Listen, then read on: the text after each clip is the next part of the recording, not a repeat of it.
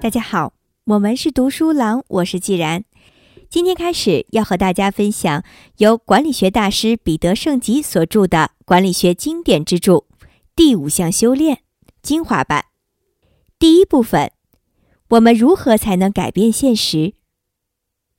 成为学习型组织是很多企业所期望的，但在再造组织的无限生机前，不妨先全面检查一下。组织内部是否存在各种问题，并意识到学会整体运作本质的重要性。第一章，用一只手撬动世界。导读：第五项修炼即系统思考，是融合其他修炼的理论基础，也是强化其他修炼的力量。它能够帮助我们重新认识自己，认识自己所在的组织与身边的世界。不再把自己与世界隔开，而是与世界连结。发明并不同于创新，新的构想在实验室被证实可行，工程师称之为发明。当这些能够以适当的规模和切实的成本进行稳定的生产，便成为创新。在学习型组织领域里，有五项技术正在逐渐汇聚起来，使学习型组织。演变成一种创新。第一项修炼：自我超越。自我超越以理清对我们内心真正向往的事情为起点，引导人们为自己最高愿望而活。精熟自我超越的人，能够不断实现内心深处最想实现的愿望。他们对生命的态度，就如同艺术家对艺术作品一般全心投入。不断创造和超越是一种真正的终身学习。第二项修炼，改变心智模式。心智模式根深于我们的内心，影响我们如何了解这个世界以及如何采取行动。但人们通常并不易察觉自己的心智模式以及其对自己的影响。把镜子转向自己，进行内视和反思，是心智模式修炼的起步。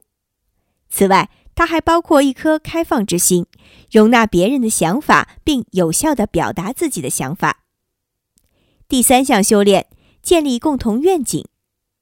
一个组织如果缺少全体成员共同的目标、价值观与使命，必难成大器。有了衷心渴望实现的目标，人们会努力学习、追求卓越，不是因为被要求如此，而是因为发自内心想要如此。组织所缺少的。正是将个人的愿景整合为共同愿景的修炼。第四项修炼：团队学习。团队拥有整体搭配的行动能力，集体智慧也高于个人智慧。团体学习的修炼从深度会谈开始，这不同于我们通常所说的讨论或对话，而是需要团队所有成员能够坦诚公开内心的假设，真正一起思考的能力。第五项修炼：系统思考。系统思考要求人们能够对整体深入的加以思考。片面思考使人们容易相信愿望终将实现，却无法帮助我们探究隐藏在它背后的系统结构运作的巨大力量。与人类其他活动一样，企业也是一种系统，会被各种细微的行动所牵连，并彼此影响。而这种影响往往要经年累月才能完全显现出来。第五项修炼是内在的修炼，每一项修炼都跟团队如何思考、互动和共同学习息息相关。我们所处的环境和系统日益复杂，系统思考有助于我们认清各种问题的症结，也是整合其他修炼融为一体的基础。